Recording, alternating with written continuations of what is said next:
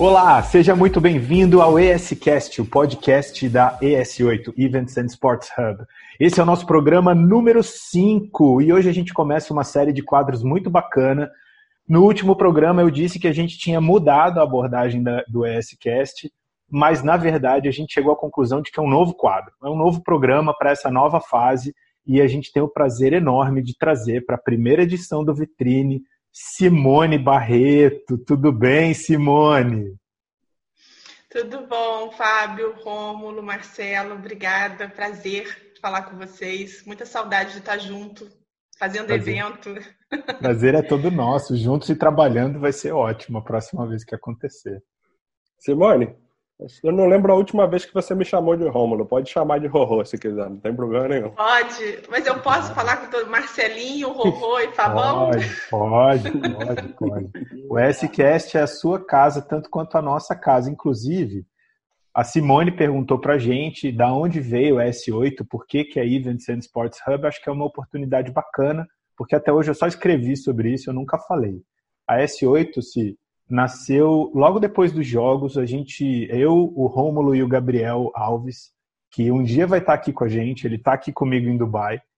É, a gente pensou em como oferecer um serviço de qualidade para eventos e, e, empresas esportivas né, e organizações esportivas que pudesse ser compreensivo, onde a gente pudesse oferecer tudo de boa qualidade mas a gente não é, nunca fomos pretensiosos em dizer que sabemos de tudo.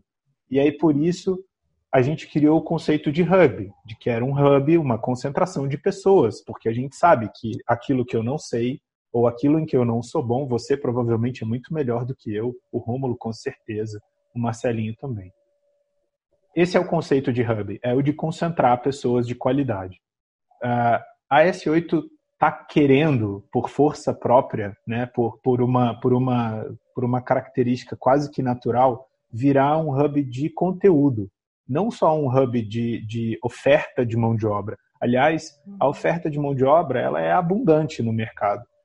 Acho que está faltando um pouquinho de conteúdo de qualidade no mercado, mas nesse mercado que discute tudo que está por trás da organização de um evento esportivo, de um mega evento como os Jogos Olímpicos que nós todos trabalhamos juntos. E é por isso que ela está evoluindo também para se tornar essa plataforma que condensa conteúdo de qualidade, mas esse conteúdo, mais uma vez, ele é produzido por pessoas, por gente boa, bacana, que vai vir aqui, vai puxar uma cadeirinha na nossa cozinha e vai bater um papo com a gente. Bem-vinda! Bem-vinda para o nosso primeiro episódio. Bacana. Bom, bom, como parte da primeira agenda, eu preciso dar oi para os meus colegas que estão sempre aqui comigo. Romulão, tudo bem, Romulão? Tudo ótimo. É um prazer ter a Simone aí com a gente. É um prazer, mais uma vez, a gente, nosso grupo aí junto e conversando com, com essa. Posso chamar de monstra, Simone? Não! é, Bem-vinda, Sim.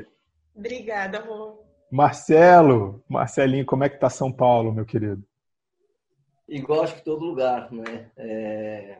Mas eu queria falar um pouco de São Paulo, falar um pouco mais da gente aqui. Simone, obrigado pela presença. É... Abraço o Rô, um abraço o Fabião e empolgado aí por mais um, por mais um, momento de grande aprendizado. Pois é. O que, que você quer? que, que você quer falar de você para nós? Você mandou para gente um enorme currículo profissional, mas eu acho que com relação ao seu currículo profissional, eu vou deixar você, você, você se apresentar. Acho que faz mais sentido. Fica à vontade. O palco é todo seu.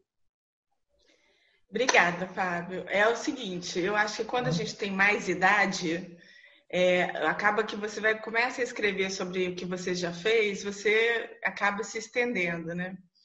E quando eu olho para trás, eu não imaginava, eu sou jornalista de formação, eu trabalhei em redação e, e antes disso fiz estágio até em publicidade na, na Thompson, enfim, foi uma super escola mas é, eu nunca imaginei que eu pudesse vir a trabalhar com, com eventos, enfim, não era uma coisa que eu conhecia, né? Eu comecei no, no jornal em 97 e Mas então, aí depois, quando eu fui andando na carreira, lógico, cobrindo eventos e tudo, fui para é, os Estados Unidos estudar. É, meu marido é jornalista esportivo, como vocês sabem, e a gente foi participar de um fellowship para jornalistas na Universidade de Michigan. E lá eu me credenciei e cobri a, como freelancer a NBA que foi uma super experiência. Foi a primeira vez que eu vi pelos bastidores como que era aquela organização para a imprensa, a estrutura, e, e, fiquei assim fascinada. É, a gente ficou um ano fora. Quando eu voltei, é, o mercado brasileiro estava passando por mais uma crise, que era em 99, uhum.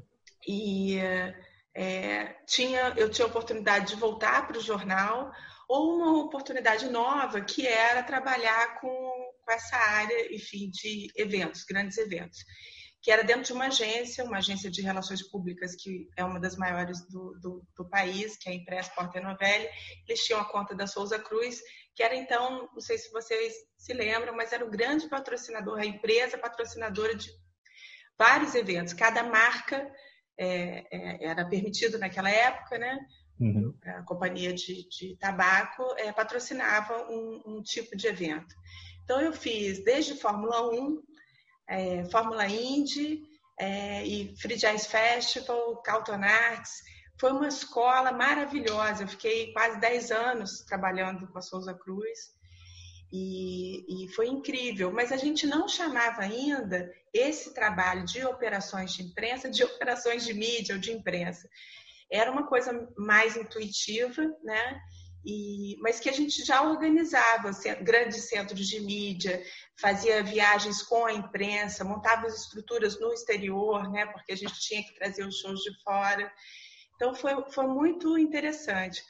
E bom, aí depois, depois disso, enfim, tem algumas outras caminhadas. Eu fui para Londres e, e, lá em Londres, eu fui participar do ciclo olímpico. O Marcelo, meu marido, era correspondente da Globo, pelo Sport TV. E a gente foi para lá para o ciclo olímpico e eu acabei voltando a trabalhar para o Globo, que foi uma satisfação muito grande, porque eu pude ver, como jornalista, como repórter, como é que a cidade estava se preparando para o grande evento e, e assim, os ingleses extremamente organizados, como vocês sabem, vocês viram isso também de perto, e, e cobrir a própria os Jogos de Londres, né? Foi uma coisa sensacional. Então eu você volto. Chegou, desculpa te interromper. Se você chegou a visitar o centro de imprensa de Londres nessa época? Visitei, visitei sim. É, já, aí já era outra coisa, né? Enfim, Londres a gente já tem uma a coisa formada, né? Centro de mídia. Quer dizer, a gente já tem isso antes. Mas, por exemplo, só para citar um exemplo de agora, a gente estava vendo aqui, eu e minha família, a gente estava vendo o jogo de, da Copa de 82, Brasil e Rússia. Não sei se vocês viram. Mas a gente estava tentando mostrar para o nosso filho mais novo como é que era legal o jogo, que jogo, quanto craque e tal. Quando eu olhei, a primeira coisa que eu vi foram os fotógrafos dentro do campo, e assim, não tinha menor estrutura, as placas atrás deles, e assim, o Falcão, uma hora se irritou, foi bater o, o corner, assim, chutou a bolsa de fotógrafo. Então, assim, é, é, é muito curioso, foi outro dia, assim, tudo bem, é, é uma, uma coisa que veio num crescendo né, de organização e que dá muito orgulho participar dessa, dessa caminhada, né? É, enfim, é muito bacana. Aí, é, voltando de Londres, eu tava, já tinha conversado com uma pessoa que é a Lucia Montanarella, em Londres, sobre os Jogos do Rio. É, tinha essa oportunidade de, de participar, ela queria é, que eu viesse, mas eu ainda não estava preparada para sair de Londres com a família inteira. E demorei, demorei mais um pouquinho por lá. Então, quando eu cheguei, ainda demorei a me, me engajar com os Jogos do Rio. Eu fui trabalhar para outro projeto, que, que era uma organização da cidade para os Jogos, que foi para a prefeitura, que foi cuidar do calendário de eventos do Rio de Janeiro nos 450 anos do Rio, que me deu muito orgulho, porque foi uma situação muito difícil, assim, que a gente, é, eu trabalhando dentro da prefeitura, a gente não tinha é, orçamento, a gente tinha que usar muita criatividade. Foi um momento de reconexão com todas as áreas da cidade, foi assim sensacional. É, e daí depois fui é, para trabalhar é, como gerente de operações de imprensa dos eventos de rua na Rio 2016. E assim, foi um dos lugares em que eu mais fui feliz. Aquilo é, só consagrou a ideia que eu tinha, a percepção que eu tive em Londres, de que era que seria muito legal trabalhar com os jogos, porque você tinha um ambiente diverso, é, enfim, pessoas de todos os lugares do mundo, de todos os backgrounds, assim, é, você trabalhando em conjunto, de todas as idades, eu achei aquilo fascinante, assim, é, e, e, e, conheci vocês, né? Então, assim, para mim foi um presente muito grande trabalhar na Rio 2016, que coroou, na verdade, uma coisa que eu vinha fazendo e assim é, era uma carreira, né? Você vê um desenho de carreira. Daí, é, enfim, depois outras coisas de consultoria que eu fiz, enfim, de, de, de montar pequenas operações, até chegar uma proposta da, do comitê organizador da Copa América, com o desafio de montar uma equipe, de fazer tudo do zero.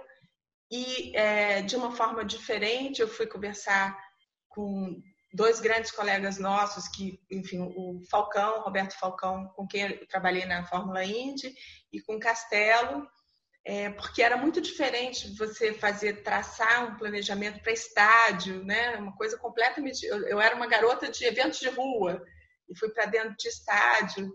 Enfim, foi uma coisa interessantíssima e que emendou depois com a FIFA, né? Com a Copa do Mundo que vocês participaram e, e que foi também é, maravilhosa.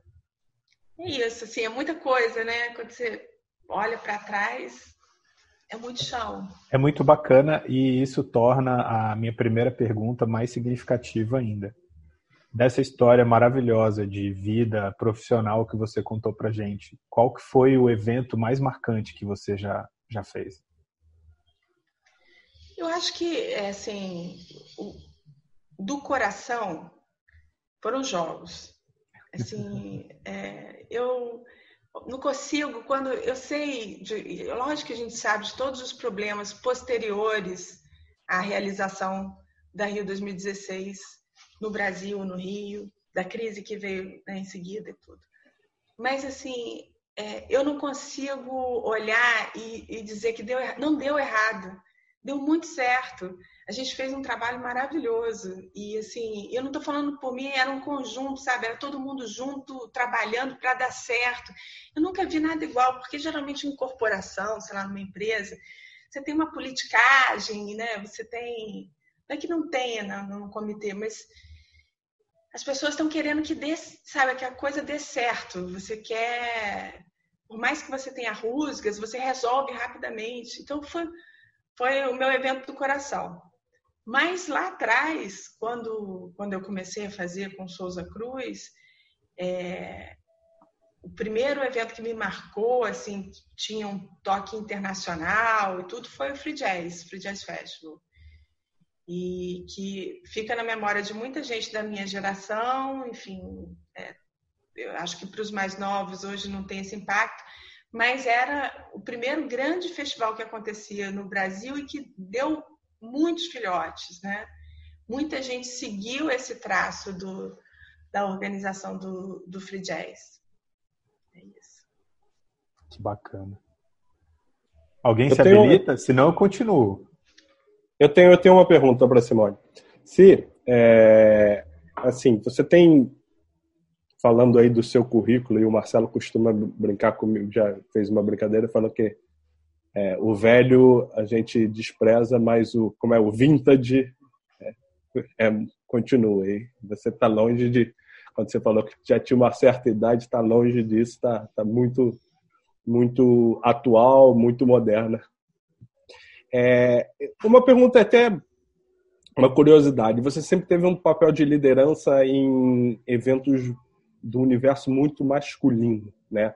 Você falou em Fórmula 1, Fórmula Indy, futebol, é, até mesmo showbiz. Então, Como é, que é, como é que é trabalhar nesse universo feminino, nesse papel de liderança, e já há muito tempo, antes muito até da gente ter esse, todo essa, esse movimento de a mulher, do poder da mulher, e você está falando aí de coisas de, do jazz que já tem era antes desse tipo de discurso. Nossa, excelente vocês abrirem espaço para falar disso, porque eu acho que vocês devem conversar com outras mulheres também para sentir isso. Essa percepção é, do nosso lugar, é, pelo menos para mim, eu estava falando isso com a minha filha mais velha outro dia, é, que, no, que, assim, por várias vezes numa entrevista de trabalho, é, me perguntavam assim: é, mas você é casada? Você tem filhos? Filhos pequenos? Você se importaria de viajar? Fazendo perguntas muito pessoais que eu acho que dificilmente um homem passa por essa situação. Então, é, na, é, eu acho que tem uma de entrada já tem essa, esse, esse preconceito que você tem que é, passar por ele. Mas, assim, essa percepção de, de ser mulher num ambiente masculino e de, de ver, começar a observar o tratamento, as interrupções em reuniões, o peraí, querida, não, meu amor, é, essas coisas, assim, que vão incomodando você, pequenas, pequenos pontos, assim, foi, foi muito recente. É, eu comecei a me importar mais com isso e marcar mais meu espaço, porque antes eu tinha até um certo receio de me colocar, apesar de ocupar essas posições de liderança, mas eu era mais suave com isso, porque eu, é, se eu, eu achava que se eu me colocasse mais, eu ia ser assertiva demais, ia ser mal interpretada. E hoje eu vejo que não, que em defesa de outras mulheres que vêm no, meu, no mesmo traço que eu, eu tenho que marcar essa posição.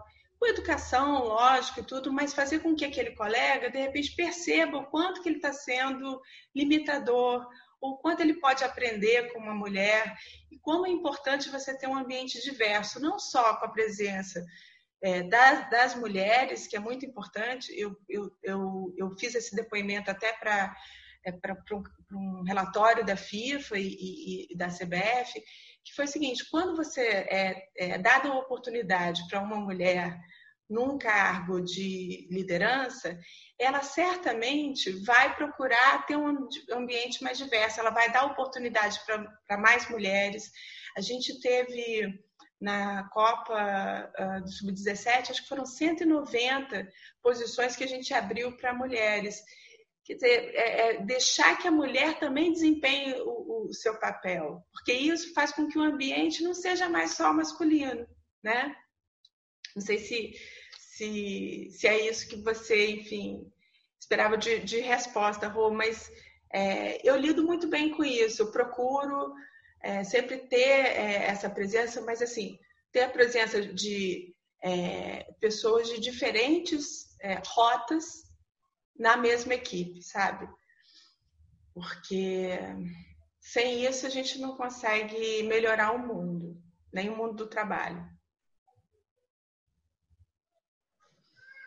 Simone, muito bacana esse, essa, esse, esse posicionamento sobre a participação feminina em organizações de evento e principalmente em uma área tão masculinizada como essa, como o esporte, né?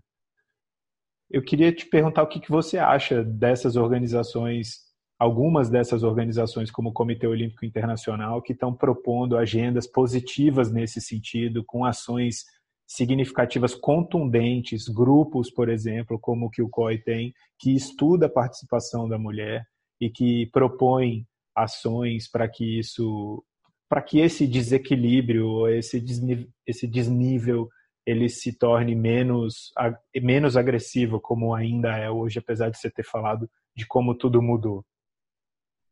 É, o, eu sinto isso menos no, no ambiente olímpico e mais no futebol.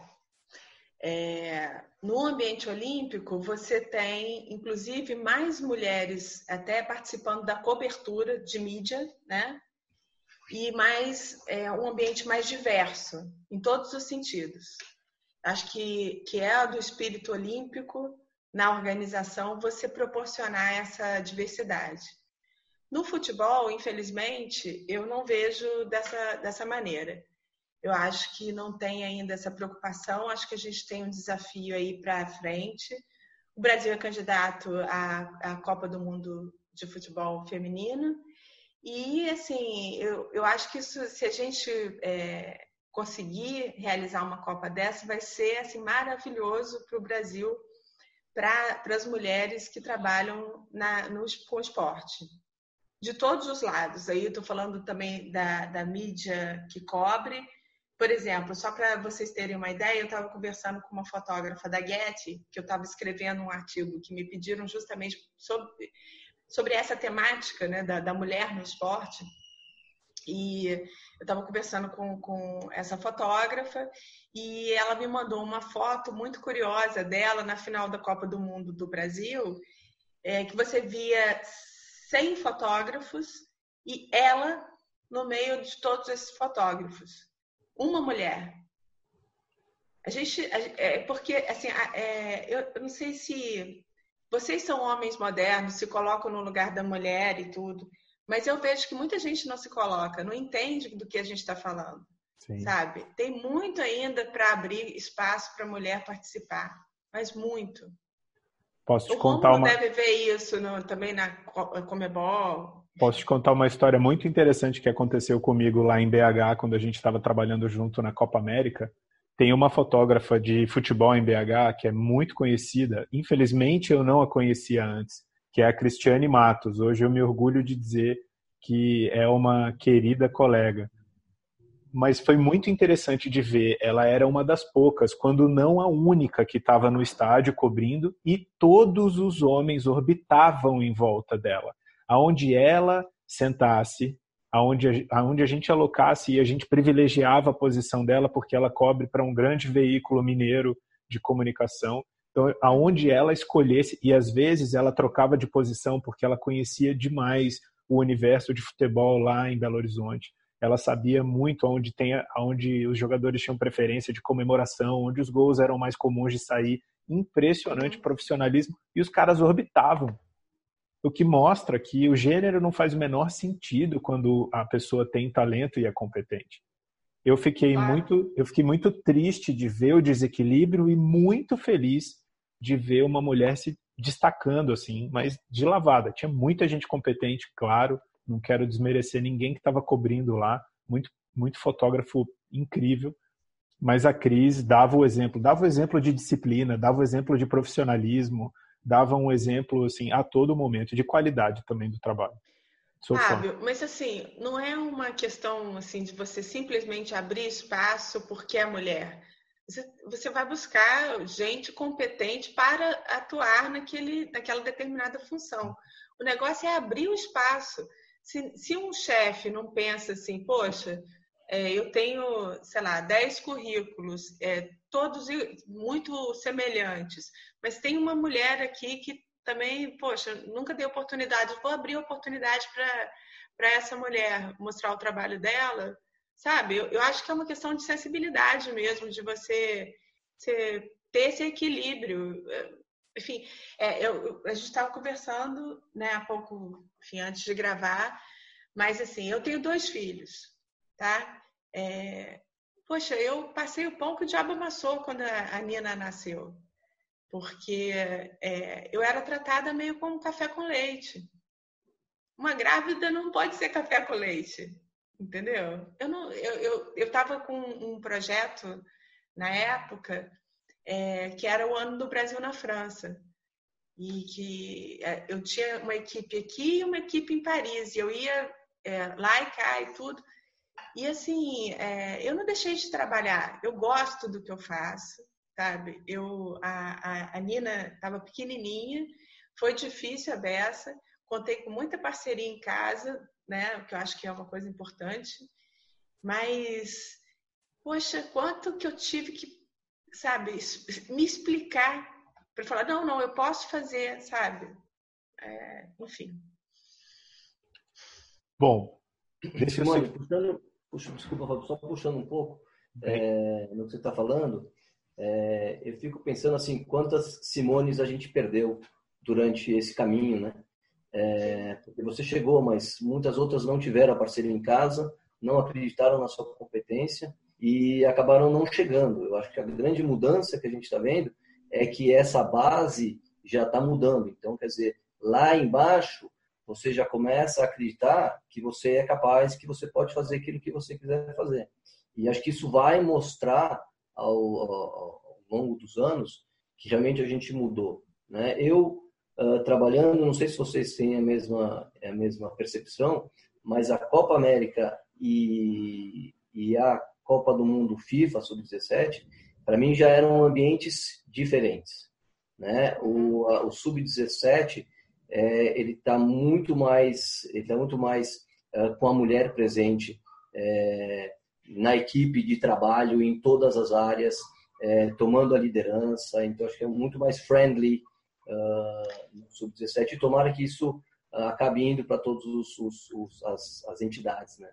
Posso deixar, muito, posso deixar uma recomendação de reflexão? Só um instantinho, desculpa te interromper, mas é porque teve uma coisa que acabou de me ocorrer com o que o Marcelinho está falando a, a Copa do Mundo Sub-17 da FIFA realmente me pareceu um ambiente muito mais democrático no que diz respeito às posições de liderança ocupadas por mulheres. E nós sabemos que foi um, um evento muito mais difícil de fazer no que diz respeito à infraestrutura e financiamento. O que me leva a crer que, como você bem falou, vocês são tão ou mais até é, ponta firmes do que muitos homens que tem por aí. Mas essa, essa, essa correlação, que pode ter sido uma coincidência, me, de, me, que me ocorreu agora, de que foi um evento que a gente sabia desde o começo, quando chegou para o Brasil, era um evento desafiador, porque tinha um histórico de financiamento diferenciado, muito mais é, difícil de realizar. E, na, e aí quase que naturalmente a gente vê um monte de mulher aceitando o desafio, ocupando posição de liderança e performando de maneira brilhante. Fábio, eu não acho, eu não acho que tenha sido uma coincidência. E assim, é, eu acho que é, um, é, fruto de um trabalho que veio, enfim, que veio da Copa América, a oportunidade. É, eu, vou, eu vou dar nome a, a, a, aos caras que pensaram nessas ideias. Assim. É, eu já falei aqui do Falcão. O Falcão estava fazendo uma consultoria para a Copa América. A gente se conhece há muitos anos e, e ele me chamou e assim a gente conversou e ele falou assim: você, você gostaria de, de, de topar esse desafio? Eu falei assim: acho que sim, sim, quero, quero ver. E, e, ele foi muito importante porque num trabalho até de convencimento, porque tem também, como vocês sabem, um, um pouquinho de preconceito do mundo do futebol com o mundo olímpico. Uhum. Quem trabalhou no mundo olímpico é, assim, é, não, não, não, não é bem visto, não é, não é, como é que eu vou dizer? Mas vocês sabem o que eu estou falando. A, assim, a gente é, fez são, são equipes diferentes. A gente Vocês fez essa sabem. brincadeira. A gente fez essa brincadeira no programa passado. O Rômulo fez um comentário super polêmico. Falou que os Jogos Olímpicos são muito mais complexos do que a Copa do Mundo. Pronto. Tenho certeza que enquanto é. esse programa estiver no ar, vai gerar, vai gerar tem, conflito. Eu acho que tem um nível de complexidade mesmo maior. Acho Aí, que, que agregando que a polêmica é, mas que envolvem mais áreas, mais infraestrutura. Eu estou falando dos eventos de rua, só que eu posso dizer é o seguinte: a gente tendo que puxar cabo por toda a cidade, é, é assim, não se compara assim, ao ambiente, não que seja mais fácil, tá? Uhum. Mas assim, num estádio você já tem um desenho hoje, né, desses estádios novos, estruturais, que, que, enfim, é só você chegar e fazer. Lógico que você tem que, é, é, enfim, você tem que passar os cabos, você tem que é, ajustar tudo, mas ele tem lá, ele é pré-determinado, você tem o estacionamento para as UMs, você, enfim, é, é um ambiente mais controlado, né? É o contraponto que eu fiz, o contraponto que eu fiz, só para não deixar, a, só hum. para deixar a brincadeira mais interessante, é que é, é, é indiscutível que dentro de uma cidade só os jogos são é, extrema, bem mais complexos do que a Copa. A, a complexidade da Copa vem da, do espalhamento dela pelo país sede, né? Uma, um dos maiores desafios que a gente tem é lidar com os governos quando está realizando um mega evento desse. Todos os compromissos que são estabelecidos entre o comitê é, organizador do evento e o órgão que detém o evento, no caso da Copa FIFA e no caso dos Jogos o COI, você te, fica ali aquele jogo que é que é parte do trabalho e isso é muito difícil envolve governo federal estadual e municipal e, enfim. Quando você está fazendo os jogos Só... você tem uma linha. Quando você está fazendo é. a Copa você tem aí oito doze enfim é, você multiplica a complexidade. Mas é, era foi só para apimentar a discussão né? era só uma brincadeira mesmo. não está certo Agora, é, só para voltar aqui, então, quando o negócio da Copa América, é, eu tinha, entrei nesse ambiente todo desenhado é, com posições ocupadas, em sua maioria por homens, e assim, é, fiquei alguns meses, eu tinha um chefe ótimo de operações, que era o Siviero, mas a gente ficou conversando alguns meses para trazer para a nossa equipe uma pessoa assim que depois virou a minha maior parceira, que foi a Ana Paula Silveira, que, que eu consegui trazer para a área de broadcasting na, na Copa América. E assim, essa parceria se perpetuou para, enfim, foi para a Copa do Mundo da FIFA e a gente, é, aí sob a gestão do, do, do Baca, né, do Ricardo Tradi e do Daniel Robles, que também foi um gerente de operações ótimo, aberto e tudo, que assim entendia que ele estava falando com pessoas técnicas, eu e Ana Paula, e que a gente iria recomendar pessoas técnicas, né? É, que ele podia confiar. E isso abriu um espaço maravilhoso para que a gente pudesse contratar outras pessoas.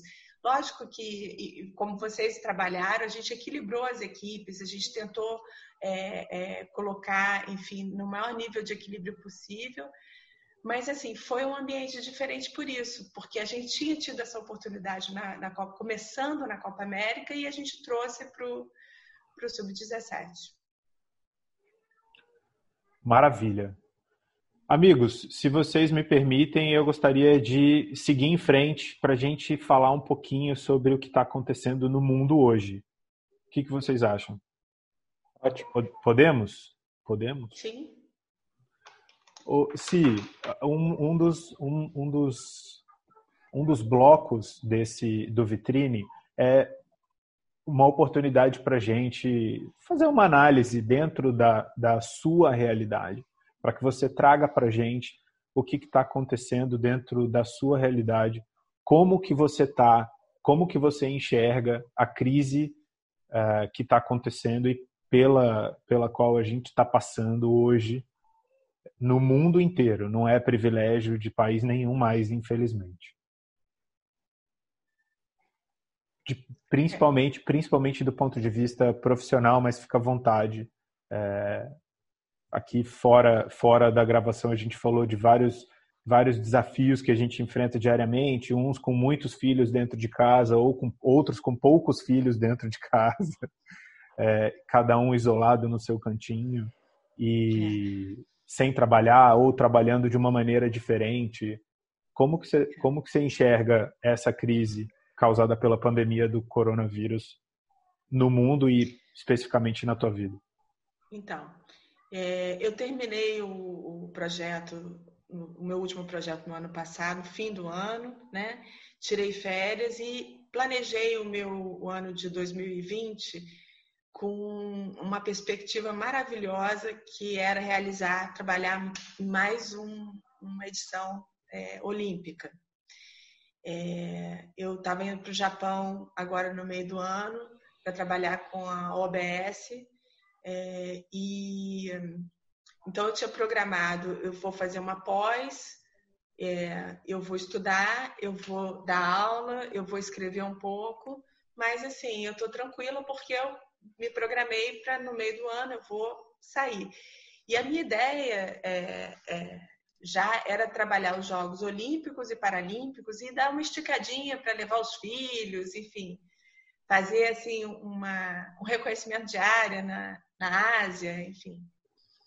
É, como, como todo mundo, eu fui atropelada por, pela pandemia, mas numa situação de privilégio, porque, é, enfim, eu entendo que essa pandemia pegue as pessoas de formas diferentes, né? Sem e, dúvida. Mas, assim, o que acontece é que, por exemplo, a primeira coisa foi: será que vai rolar os Jogos Olímpicos? A gente ficou naquela. Ainda não, a gente não tinha muita noção do que, do que, das coisas que estavam acontecendo. Aí começam os cancelamentos, é, NBA, NFL. Aí você começa a ver que, que, que esse mundo que você conhecia estava desmoronando, né? Então, agora eu acabei de, de refazer meu contrato com a OABS para o ano de 2021, né? E tem que reorganizar meu ano.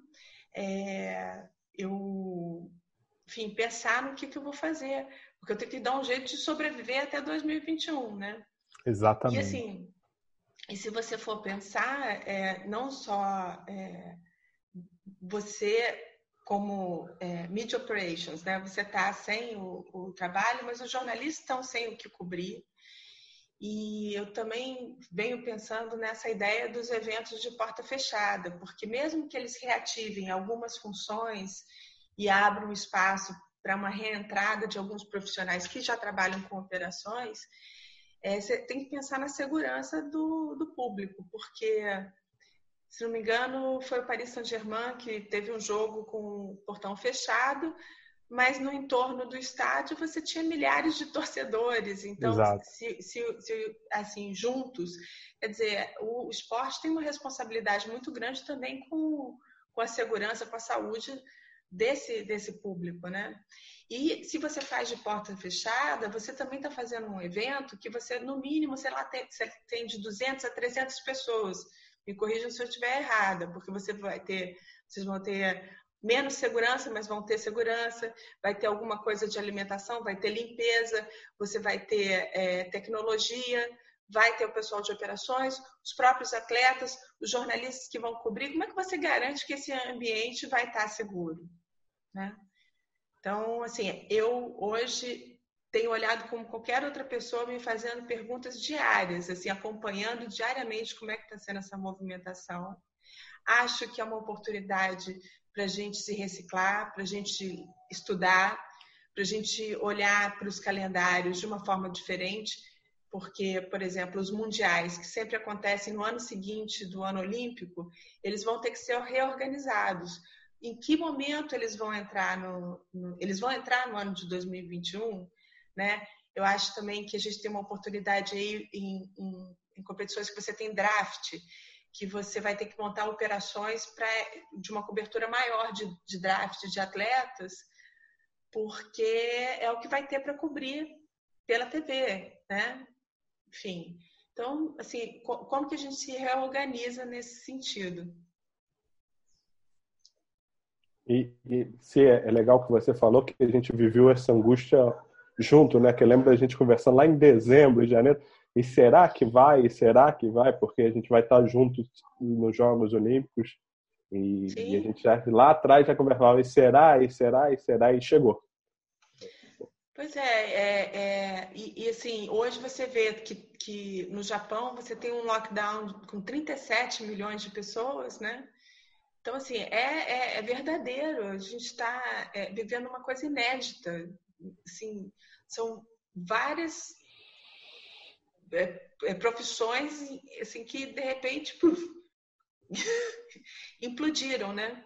Só para dar um dado, um dado da, da Associação Brasileira de Eventos, a ABOC, a estimativa hoje que eles fizeram, assim, com os poucos dados que tem, é de que o mercado de eventos no Brasil vai ter um prejuízo de 80 bilhões de reais em dois meses. 80 bilhões. O mercado de eventos no Brasil, eu, eu acredito que inclua hospitalidade e turismo também nesse, nesse, nesse número que eu vou dar. É, eu não tive ainda tempo de buscar com mais detalhes, mas esse, essa fatia de entretenimento, hospitalidade, turismo, que inclui o mercado de eventos, é responsável por 12% do nosso PIB. É quase um trilhão de reais. Estamos falando de um pouco mais de 900 bilhões. A gente está perdendo quase 10% em dois meses. Isso significa toda a cadeia produtiva de eventos praticamente parada no mês de abril. Sim. E provavelmente deve se estender até maio. Uma outra característica que está acontecendo agora é que a expectativa das pessoas de retorno à atividade econômica no Brasil não está se provando realista com o que está acontecendo no resto do mundo. Wuhan, na China, saiu do, do confinamento há dois dias. Eles ficaram 76 dias em confinamento total, que é o que nós começamos aqui nos Emirados há uma semana. Os Emirados estavam com uma política de isolamento social é, com confinamento só no período da só no período noturno para esterilização dos espaços públicos. Ficamos assim durante duas semanas e os casos continuaram escalando muito rápido e rapidamente o governo dos Emirados implementou um confinamento de 24 horas, o que significa que ninguém sai de casa sem autorização.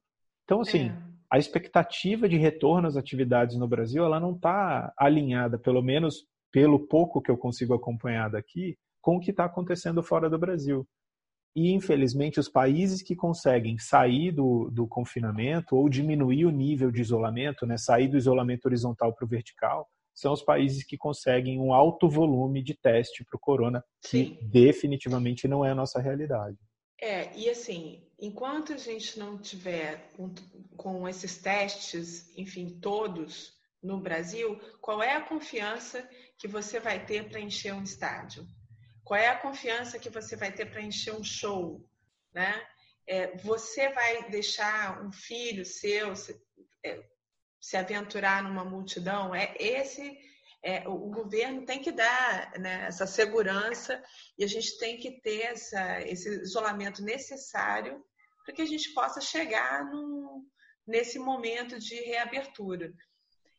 Não acho que nesse primeiro semestre a gente tenha perspectivas positivas para isso, ou condições ideais para isso, sabe, Fábio? Acho uhum. que aqui no Brasil ainda a gente está com essa.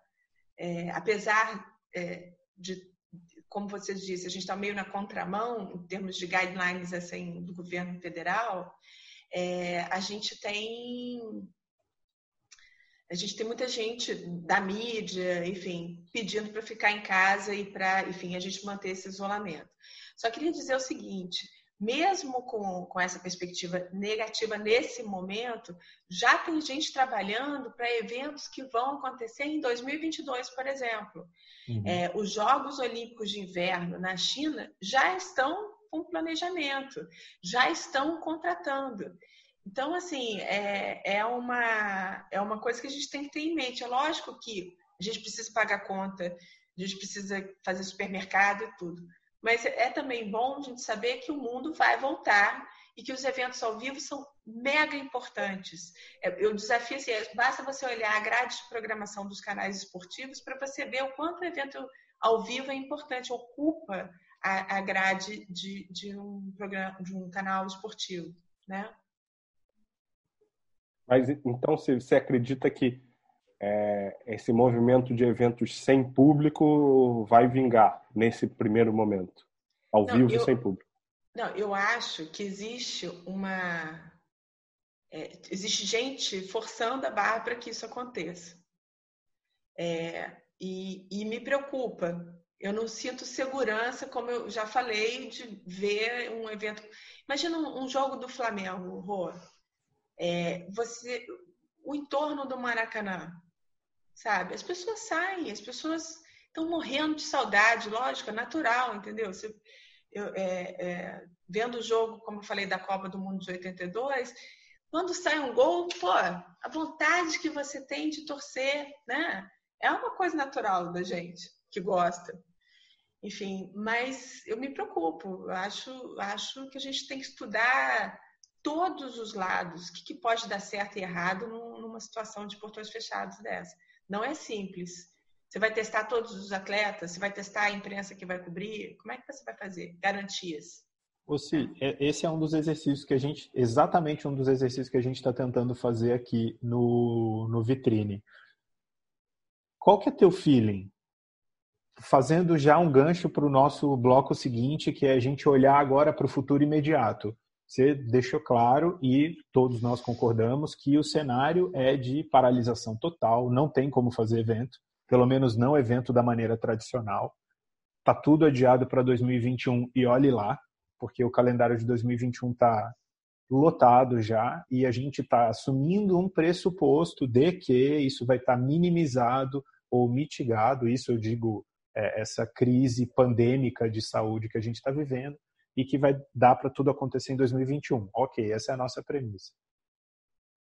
E me, vamos começar a pensar agora. Temos uma luz no fim do túnel, vamos poder sair de casa ou o mundo vai começar a retomar a sua, a sua dinâmica, a sua dinâmica normal, vai começar a voltar para a sua dinâmica normal. O que, que, você acha que vai acontecer? Eu adorei aquela colocação que você falou. Você vai deixar teu filho ir para o estádio? É, eu acho que quando a gente tiver é, a ciência, né, Fábio, é super importante. Né? Eu confio na ciência. E quando a ciência assim, vier para o público e, e nos garantir, der garantias de que a gente pode sair, de que a gente pode voltar a, a se encontrar num estádio, eu acho que a vida vai voltar ao normal. Normal, não.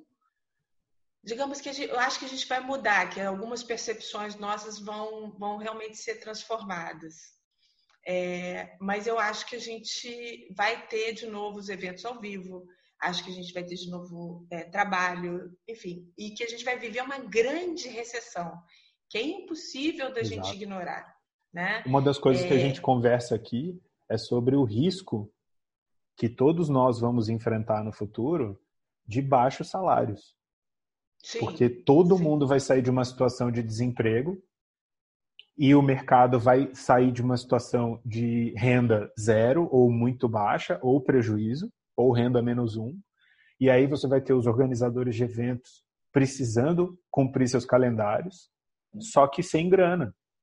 E os trabalhadores, nós, precisando de trabalho e aceitando salários menores, que já não são muito bons. Oi, princesa, olha quem está aqui dando oi pra gente. Essa é a Nina, filha do Rorô. Já deu. Já deu. Uns três segundos. Fofa. É, eu acho assim, a gente, por exemplo, vamos falar do, do, dos grandes eventos. Você, eu estava conversando com uma pessoa do, pessoa do mercado publicitário falando sobre essa migração do dinheiro, né? É, você tem para um grande evento, você tem até seguro para algumas empresas e você tem como transferir o dinheiro que estava alocado para aquele ano na, nos jogos para o, o ano seguinte, né? É, mas também essa pessoa estava me dizendo o seguinte, que tem empresa que está tirando desses eventos que estão sendo cancelados e é, é, voltando para o combate à pandemia.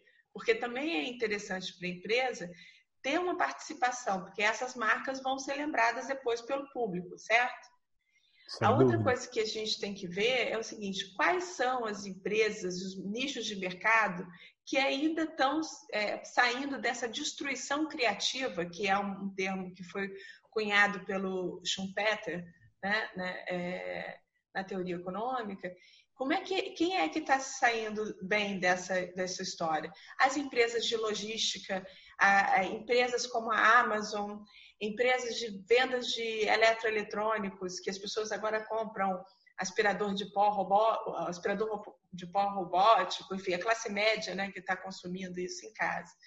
Então, assim, é, é, eu acho que a gente também tem que fazer um estudo dessa área. Quem é que vai estar tá investindo depois, logo depois da, da, dessa passagem, para restabelecer esse contato com o público em entretenimento, na área de entretenimento?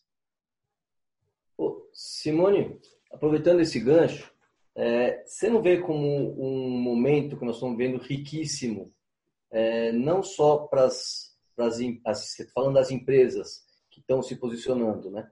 É, mas é, times, ligas, confederações, uh, grandes eventos, proprietários dos grandes eventos também vão ter que se posicionar, porque não vai dar para fazer tudo no tempo que a gente tem. Então, alguma coisa vai ser deixada de lado e alguma coisa você vai fazer. E o que você vai fazer? Você vai fazer como? Né? Com menos dinheiro, com menos qualidade, com menos segurança. É, então, quais são os valores que realmente cada time, cada liga, cada evento uh, traz, né? Não é o momento realmente de, de, de mostrar a cara e falar assim, eu sou isso. É, eu eu acho que, que é essa, essa percepção de marca, né, do patrocinador, é super importante agora. Algumas empresas estão se autodestruindo. Aquelas que dizem que não tem valor a vida de um idoso, é, aquelas que vão ser lembradas como destruidoras de um momento super sensível da sociedade. Né? Agora, acho que uma oportunidade também para todas as ligas, federações e tudo, reverem seu, é, a forma de, de se comunicar, de se relacionar com seus públicos. Né?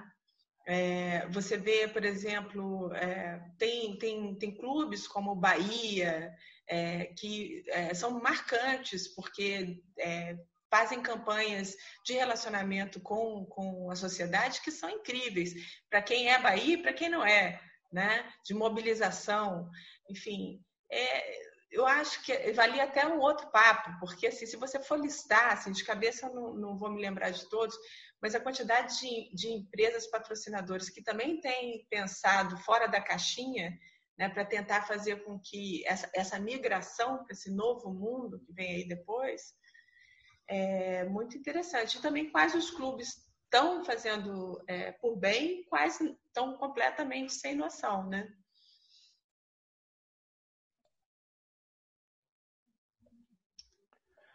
Voltamos para a última parte do Vitrine no ESCast, aqui com a Simone Barreto. Se você está gostando do que está ouvindo, acessa www.es8.com.br para ouvir os episódios anteriores, os primeiros episódios do ESCast que foram publicados em 2019 e o último agora no comecinho de 2020. Você encontra a S8 também no LinkedIn e no Facebook e você encontra todos nós nas redes sociais Facebook, Instagram, alguns têm Twitter. A gente vai deixar o final do programa para todo mundo deixar os seus links, onde vocês podem ser encontrados.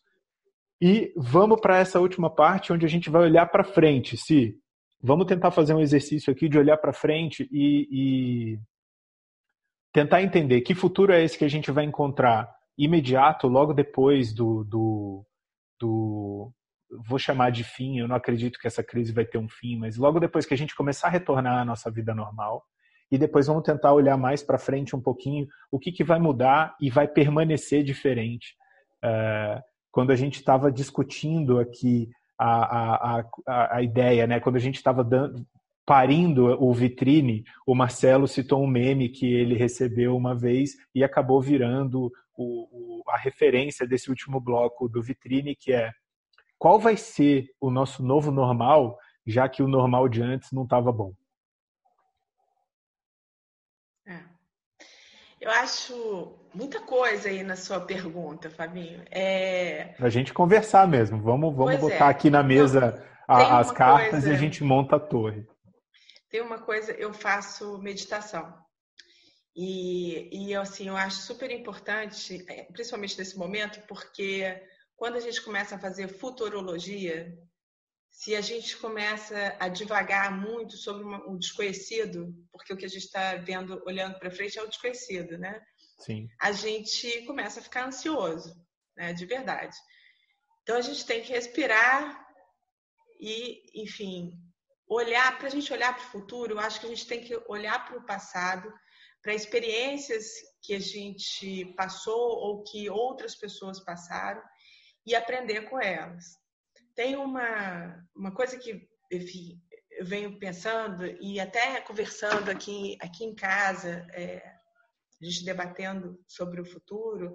É, por exemplo, nos Estados Unidos, depois do 11 de setembro, o mundo é, não, não chegou o mundo a dar um shutdown, né? Uhum. Mas assim foi uma um, um, aquele atentado foi uma chacoalhada no mundo muito grande. E assim a gente é, viu uma parada também dos esportes de uma forma geral. Quando a gente a gente traumatizado lidando com aquelas informações todas acontecendo no mundo, quando a gente volta a ter essa vida normal, pós é, 11 de setembro, é, a gente viu um novo mundo no esporte. É, os primeiros grandes eventos que aconteceram, aconteceram com um nível de checagem de segurança enorme, que a gente nunca tinha é, visto antes. Né? É, hoje a gente fala com muita naturalidade dos portais de segurança, checagem de, de bolsas de jornalistas, é, de público, o que pode, o que não pode entrar, discussão tools of the, uso. Tools of the trade. Exatamente. Nível de segurança é, de aeroporto para acessar uma instalação exato. de competição, tira, né? Tira cinto, ah. sapato. São coisas que a gente não tinha antes. E foi assim de repente, aconteceu uma, uma, uma, coisa muito trágica e a gente foi chacoalhado e a gente teve que recomeçar. E, e no início, não sei se vocês se lembram, mas foi muito difícil. É, as pessoas até reclamavam muito de ter que passar por aquela, aquela, aquelas questões todas de segurança, de checagem. Os próprios organizadores de evento não sabiam muito o que podia, o que não podia. A gente teve um período de adaptação a essa situação e hoje a gente lida com isso como se está estabelecido, né? Está estabelecido. É nível, é nível de serviço estabelecido no nosso dia a dia, no nosso cotidiano de trabalho. Então, então agora eu acho que a gente está no meio do impacto. A gente está assim na chacoalhada, né? Então a gente é, tem que é, buscar parar e, e, tentar ver o que está acontecendo, absorver o máximo do que está acontecendo nesse mundo, né? Olhar para quais são os impactos e, como eu falei também, olhar quais são as indústrias que estão se mantendo, como eles estão se mantendo, o que está avançando. É, por exemplo, eu vejo muita gente, e assim, é uma experiência própria, é uma disrupção também tecnológica, porque, por exemplo, meus pais, eles moram em outra cidade. E, assim, por conta dessa pandemia, hoje a gente se fala todo dia é, por vídeo, que era uma coisa impensável. Eles tiveram que aprender internet banking, é, usar aplicativos. Então, assim, as pessoas estão é, é, se superando em várias coisas. É, home office. Estando... Home, é, office. home, office. A cultura Como do home office trabalha? é que está tão Escolas. estabelecida. Tem estudos dizendo que as empresas que não se adaptarem à modernidade do trabalho flexível não vão sobreviver à, à, à nova geração. E a gente está aqui pela primeira vez sendo obrigado a exercer esse tipo de atividade que, na teoria, é o ideal, né? Pois é, e a gente pode poupar várias coisas no futuro, né? É assim, o desgaste de viagens que a gente sabe, enfim, que acontecem. A gente vai ter, eu acho, uma, uma atenção mais especial com os campos de treinamento, com, com as instalações, as nossas instalações, em como que a gente vai é, percorrer instalações é, com a imprensa, na área de operações de mídia. Eu acho que tem várias coisas para a gente pensar agora em como que a gente pode é, é, ter esse mundo novo no pós-coronavírus, né? E a gente vai ter mais atenção também com, com esse tipo de, de controle. Fala, o Rômulo quer falar? Não, é, é, é interessante, é só para botar um, um aditivo que foi. Estava vendo até um, uma live aí, que essas lives estão aí todas. É uma pandemia de lives. É, bombando e. Ah, tem, tem um lado positivo que a gente consegue ter acesso a pessoas que a gente não teria, teria que pagar até muito caro para ir numa palestra, enfim, que também é um, já é um ponto positivo aí. E aí estava vendo uma do, do Mark Cuban, que é o dono do Dallas Maverick da NBA, que é um tubarão lá daquele programa da TV, e ele falando que já está estudando uma maneira de taguear os assentos com um QR Code que seja, que a pessoa vai saber se aquele assento foi esterilizado ou não. Olha só na arena dele. Olha só onde é que a gente. Oh, oh, eu vi hoje, desculpa, Fabi, eu vi hoje uma, uma coisa que está acontecendo em Wuhan, que é o. É, um, um, jornalista colocou no Twitter, eu até tenho que checar isso, mas era assim. Que um entregador já você já consegue acompanhar pelo aplicativo, né, onde ele está, e a temperatura corporal do, da pessoa. Então, assim, eu acho que a gente vai ter coisas inacreditáveis que a gente, é. assim, há duas, três semanas a gente achava impossível de acontecer tão rápido assim. Uma, uma hipótese que não tinha passado pela minha cabeça ainda, porque eu, eu talvez não esteja tão, tão por dentro ainda, apesar de achar que já mergulhei demais na análise desse cenário, é, o mercado de varejo. O mercado de varejo está preocupado como que vai ser o comportamento do consumidor, porque há expectativa em algumas, em algumas áreas de que o espectador, de, de que o consumidor vai ter receio de tocar. Você vai numa loja, você vai pegar um, um, item e você vai. Quem que tocou nesse item antes? Será que estava contaminado? Eu acho que é. Eu não sei, eu posso estar errado, gente, mas eu estou achando que isso é um pouco de exagero. É, eu espero que a gente não chegue nesse momento. Mas o fato é que a minha opinião não vale de nada. O que vale é a gente tentar fazer uma análise da conjuntura. E nesse, você falou uma coisa interessante, Si. Vamos parar, vamos analisar, vamos pensar sobre o que está acontecendo para a gente, porque apesar de futurologia não ser uma ciência, nós somos mestrados, doutorados e PhDs em futurologia, porque é parte da essência do nosso trabalho, né? Vamos pensar o tamanho de um centro de imprensa de instalação. Vamos pensar quantos, quantos coletes a gente tem que encomendar para fotógrafo. A gente é até um pouco versado nesse assunto, por mais absurdo que ele pareça. Não, melhor, melhor quando chega aquela pergunta assim: quantas águas o pessoal vai beber? Exatamente. Isso é fantástico. É fantástico. A gente é bem versado em futurologia, né, Rô? Agora, como é que a gente. Aí você falou assim: a gente precisa parar. Tem gente que não pode parar. Tem gente que não pode parar em em, em tal dimensão que nem parou. No momento que precisou de se isolar socialmente, já foi criativo, já criou festival de música online, por exemplo. Achei incrível, incrível. Mas assim, numa situação de pessoas estão monetizando. Era, é, era é, aí que assim, eu ia fazer exatamente é, essa ponderação. Que... Nesse momento de crise dramática social, a economia se transformou numa economia colaborativa. Então tá todo mundo, para mim, gratíssima surpresa. Eu estou muito feliz com o que eu estou vendo. A quantidade de, de solidariedade que existe é, é para é emocionar qualquer um. As pessoas Sim. não estão monetizando essas ferramentas enquanto elas podem. O fato é que elas estão sendo extremamente eficientes. O Rorô acabou de colocar, ele assistiu uma palestra de um cara que ele não teria oportunidade naquele normal de antigamente. Porque o. Desculpa, Rorô, como é que é o nome do, do, do dirigente? Mark Cuban. Porque o Mark Cuban nunca, ou pelo menos ia ser muito difícil ele oferecer uma, uma palestra gratuita online com acesso liberado. A gente sabe que no, naquele normal de antigamente, o acesso, assim, as oportunidades de ganhar dinheiro eram exploradas até o limite. Agora, quando a gente é. começar a sair desse cenário, o que, que disso permanece? O que de uhum. novo você acha que vem pela frente? Que, como é que a gente pode começar esse exercício de, de, de olhar para frente para que a gente possa talvez propor alguma coisa para quem está ouvindo a gente ou para quem está vendo a gente, para começar a pensar, para começar a, a exercitar a reflexão? Você me pegou, me pegou com um pé só, não sei. Eu, assim, é o que eu tô, tô fazendo, eu acho que tem uma resposta rápida, só, assim, concordo que tem, é tão bonito você ver, é, eu vi outro dia Tereza Cristina cantando com a mãe dela em casa, que é uma situação que eu jamais, sei lá, não, não veria, né? E, assim, é, esse, essa proximidade, é, outro dia é, o LeBron estava com a família dele e ele fez um podcast também. Quando é que você tem. É, é, são oportunidades que surgiram de aproximação com essas pessoas, sem dúvida alguma.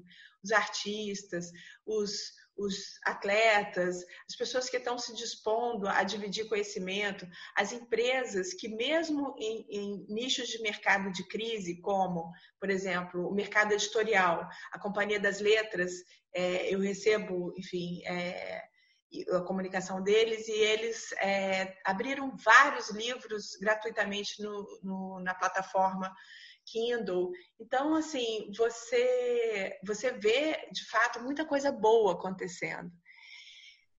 É, não sei o que é, vai se manter pós, né? É, eu espero que muita coisa, muita, essa proximidade não depois não signifique um afastamento. Mas as pessoas têm que pagar a conta. Então, assim, a gente tem que descobrir é como é, você vai transformar isso em dinheiro, em, em renda, uhum. porque você, no fim, você não vai pagar seu aluguel ou, enfim, seu supermercado colaborando com alguma coisa que você saiba fazer, né?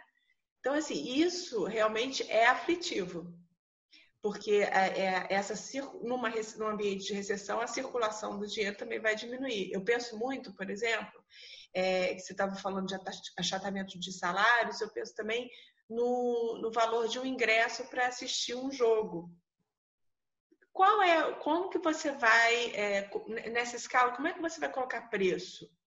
Quer dizer, tudo isso, esse conjunto né, de, de, de, de é, escalas, você vai ter que rever.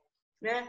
Isso envolve o pagamento de, dos atletas, envolve é, a, a, a, própria assim, é, energia para o estádio, envolve o, a, os, os, torcedores vão ter dinheiro, enfim, muita coisa para pensar. Por isso que eu acho que nesse momento agora a gente está tendo uma oportunidade única para absorver conhecimento, olhar o que está acontecendo. A gente no Brasil também tem uma, uma, pequena vantagem de ver essa onda vindo da China, passando uhum. pela Europa. Então, como é que é que, que a gente vai responder a isso? Eu acho que o brasileiro é extremamente criativo, isso sem dúvida alguma. Mas é, eu ainda não vi é, uma saída, Fábio. Assim, eu queria muito terminar essa conversa, assim, primeiro abraçando vocês, e depois assim dizendo assim uma, uma saída.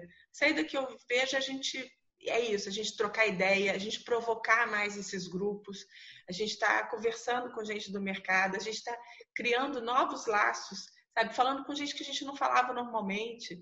Acho que isso é que é ser criativo. Você vai ter que, tipo, é, é, ver quais são as expectativas de vários mercados, né? Definitivamente, a gente não esperava uma resposta contundente. É, como eu te falei antes, a, a gente também não sabe. Por isso que a gente quer trazer a maior quantidade de pessoas do mercado que a gente conhece para ter esse tipo de debate.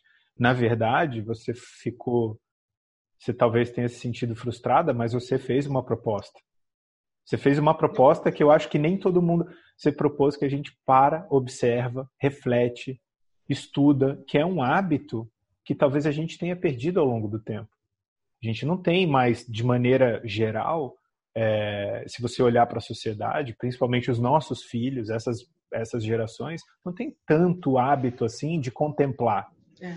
De contemplar alguma coisa. E esse momento é fundamental é uma proposta, é uma proposta, não vai ser só uma coisa. Eu acho que diferente Sim. Do exemplo que você deu, que foi brilhante, do, do, do efeito do 11 de setembro na nossa indústria, que a gente consegue identificar um, uma área particular, esse, esse, essa crise, ela vai afetar diversas áreas. Diversas vão ser as, as mudanças de cenário, de comportamento, de processos e tudo mais esse exercício é exatamente para a gente tentar olhar para frente e identificar esses cenários, tentar antecipar alguma coisa, tentar ser é, proativo no mercado, sem dúvida nenhuma. Eu estava vendo é, recentemente agora, pouco menos de 15 dias, teve a transferência do Tom Brady de um time de futebol americano para outro, né? Que foi assim uma das maiores transferências em termos de expectativa né, dos últimos anos. É, e aí ele teve que ser apresentado, né, numa, teoricamente, numa coletiva de imprensa. né, que já estava todo mundo em isolamento social nos Estados Unidos. E aí isso não foi feito uma coletiva, mas foi feito um call, aonde num lado da linha estava o jogador, no outro estava o treinador, no outro estava mediando o dono do time, o, um encarregado do time, e você abria as perguntas, ah, então agora vamos falar com o USA Today, pá, e aí abria para ele. Você vê que isso pode ser uma das saídas imediatas para um evento próximo. A gente não vai ter uma sala de coletiva gigantesca, é, vamos ter é, é, é perguntas sendo feitas é, remotamente. É, eu, eu acho que nada substitui o ao vivo. Mas eu acho que a gente pode usar recursos tecnológicos para suprir quando houver necessidade. Você lembra que no Sub-17 a gente não teve mais cabines de tradução dentro do, das salas de coletiva. A gente usou um aplicativo da FIFA para fazer a tradução. Quer dizer, ia a voz lá para fora e voltava eh, nas línguas disponíveis. É, então, eu acho que a tecnologia está sempre ajudando a gente nos eventos todos.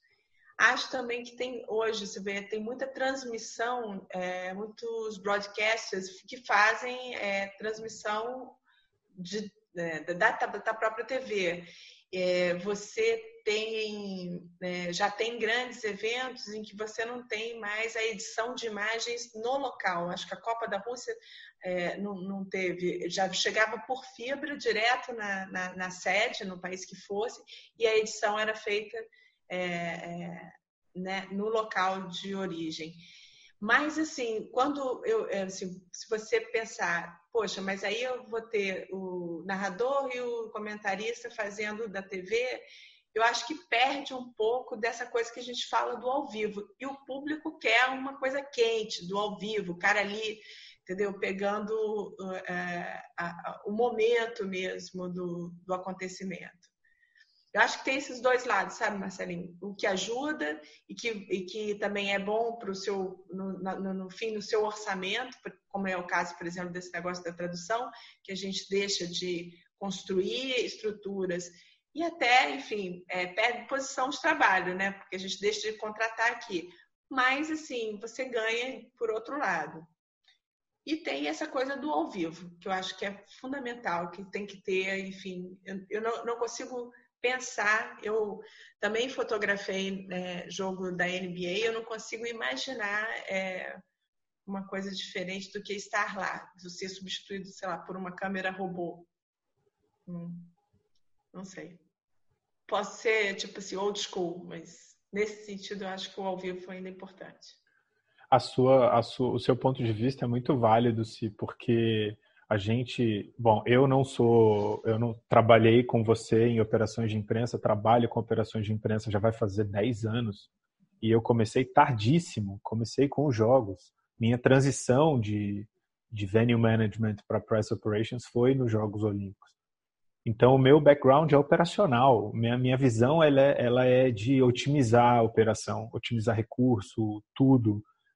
Quando você traz esse lado quente do jornalista que te, que te, que te criou, né?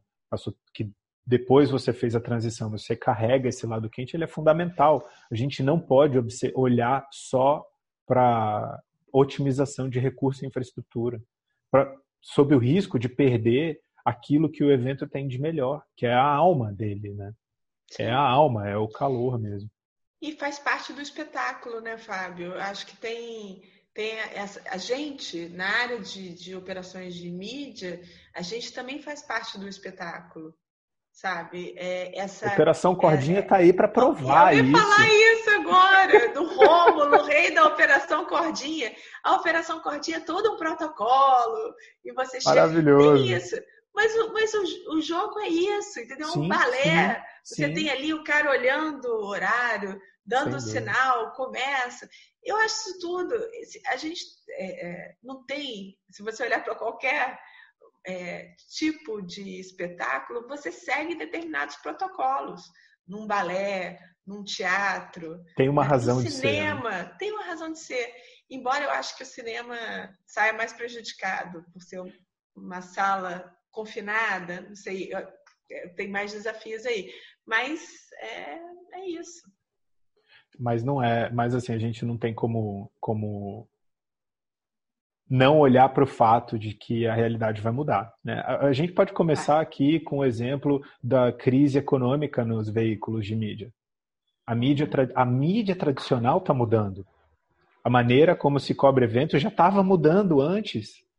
Né? Como é que vai é, ser isso no futuro? Acho... Como é que a gente que trabalha atendendo a imprensa, como é que a gente vai se planejar no futuro? Como é que Tóquio vai fazer o cálculo de, de demanda deles?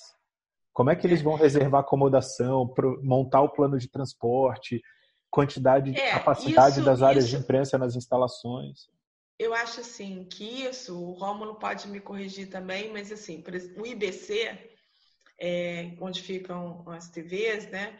Ele já vem, ele já vem sofrendo umas baixas, porque alguns grupos de, de broadcast eh, não querem mais reservar estúdio, não precisam, porque eles podem fazer isso de um hotel, eles podem alugar uma, uma estrutura e hoje a tecnologia permite isso com uma facilidade. Você não depende daquela tecnologia que é, enfim, é, tem a provisão do comitê organizador, né?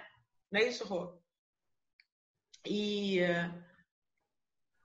não, na verdade, assim, é isso mesmo. É, já vinha, como vocês já falaram, já vinha esse momento de transformação, de, de otimizar recurso, e acredito que realmente essa pandemia pode acelerar. Lógico que foi o que você falou brilhantemente, o Fábio aí corroborou, que a gente não pode perder o calor do evento, mas com certeza as empresas, até já para Tóquio 2020, 2020, mas em 21, é, e aí Eurocopa, Copa América e tudo que vai ter em 21, tenho certeza que os grandes agências de notícias já estão revendo a sua maneira de cobrir o evento.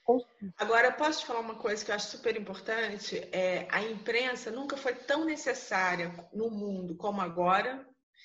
É, volta a ter importância depois de passar alguns bons períodos sendo é, massacrada, principalmente pelo, pelos governos de ideologia mais conservadora e, assim, hoje é uma fonte é, fidedigna de informação, né? Os, os, grandes veículos, enfim, outros que surgem também com muita seriedade, as agências que vão apurando é, e, enfim, derrubando fake news também, né? Então, assim, a imprensa, nessa, para mim, nessa, nessa pandemia, sai com mais força, porque apesar de ter seu mercado constantemente em crise, né? Toda crise econômica bate na, na, nessa questão de patrocínio de mídia e tudo e, e afeta o mercado. Mas é, é um mercado muito importante que também está na linha de frente. Os jornalistas estão na linha de frente dessa pandemia, são um serviço essencial, fazem parte do grupo de, de, de profissionais de serviço essencial. E, assim, a gente é, vê aí um certo prestígio diferente do que a gente né, do ano passado para cá. Né? Agora, como que eles vão também sobreviver é outro, outro lado que tem que ser observado. Como é que, que o esporte vai ficar depois disso? Porque você tem uma migração até também do dinheiro para e-sports, né? Mas eles não substituem um, um, um campeonato, uma Libertadores. Então, é, como é que vai ficar isso é um desafio.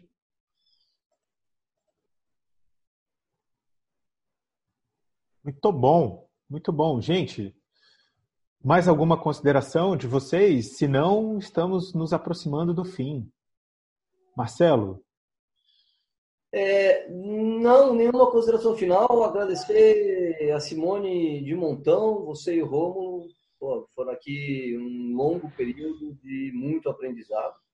É, junto, enfrentando esse momento que a gente não sabe, planejando, não sabemos para o quê né? Não sabe para quando, não sabe para quê, quer dizer, é um planejamento às cegas, né? É para maio, é para junho, é para o ano que vem, sabe? É, é. É, e agradecer muito, acho que esse momento é de. Eu que agradeço. Conhecimento de todos. Marcelinho tá tá com a internet sobrecarregada aí, Marcelinho, mas a gente entendeu que você agradecer, o, o prazer é todo nosso também. Acho que o Rômulo tá aí ainda, Rorô? A gente perdeu o sinal da sua Acho câmera. É. Deve ter, deve ter, ido resolver minha... questões, é. questões familiares. Em tempos de corona, a gente resolve é. questões familiares durante o podcast. Se, de qualquer forma, eu tenho certeza que ele ia dizer a mesma coisa que o Marcelo e eu. Foi um prazer enorme. Obrigado. Diz, deixa sua mensagem final, fica à vontade e, por favor, volta sempre. Eu espero que você tenha gostado tanto quanto a gente gostou, foi maravilhoso. E. Ah, tá aí. Tá aí. Oh, eu tava me despedindo da Si, que bom que você voltou para poder deixar a tua mensagem final. Fica à vontade. Quero dar é. tchau pra Nina. É, é exatamente esse problema que eu tive. Vou resolver o problema com a Nina. Essa é tempo de home office. Essa mulher office. Ela tá aqui no fundo, ó, falando papai, papai. Não, é, foi, o bate-papo foi maravilhoso. Acho que não podia ser melhor. A gente não podia começar com, de a melhor forma essa nossa série vitrine. Olha a Nina. Vamos, vamos trazer a Nina aqui para Dá tchau, tchau para todo mundo, Nina. Mas a gente, se, se, dúvida vai passar, tudo vai passar e vamos sair melhor, vamos sair mais fortalecidos todos nós. É, isso, isso que está acontecendo, inclusive, é uma coisa que eu espero que a gente aprenda a integrar na nossa vida. Quem é pai e mãe, não é pai e mãe só quando está em casa, é pai e mãe quando está trabalhando também. Aquele, aquilo que você estava falando antes, né, Si? Você grávida, estava trabalhando e tinha que cuidar do filhote que estava aqui. E hoje em dia isso é uma normalidade. Eu não enxergo isso como um problema de maneira nenhuma. Os filhos fazem parte da nossa vida profissional também. Sabe uma coisa que eu tiro disso tudo? A gente é muito humano, né? É assim, sobretudo humano. Então, é, a gente se lembrar dessas relações, sabe? É, por mais duro que seja esse período agora, e por mais duro que a gente possa imaginar o futuro, é, a gente está se reforçando nos laços de uma maneira que eu nunca vi igual. Falando mais por mais vezes do que a gente imaginava. Quando que a gente ia arranjar uma reunião dessa? É, você fora, Marcelinho em São Paulo, o Rô, enfim, que bom estar aqui com vocês. Eu fico super feliz. Muito obrigada, muito obrigada mesmo. É, que vocês continuem conversando com muita gente, com muita gente mais interessante e, para a gente ouvir e continuar ouvindo isso, tá? Obrigada mesmo, de coração. Obrigado, Simone. E se você quiser acompanhar os próximos episódios do Vitrine dentro do ESCast, não deixa de acessar www.es8.com.br. Foi um prazer ter você aqui com a gente até agora. Se você gostou, deixe uma mensagem nas nossas redes sociais, no LinkedIn você encontra a página da S8, no Facebook também, e no Instagram, no Twitter você nos encontra. Os nossos os nossos links vão estar na descrição do vídeo para quem está vendo no YouTube ou na descrição do podcast para quem está ouvindo a gente no Spotify ou no Google Podcast. Simone, beijo grande. Marcelo, Rômulo, obrigado. Até o próximo semana que vem. Tchau.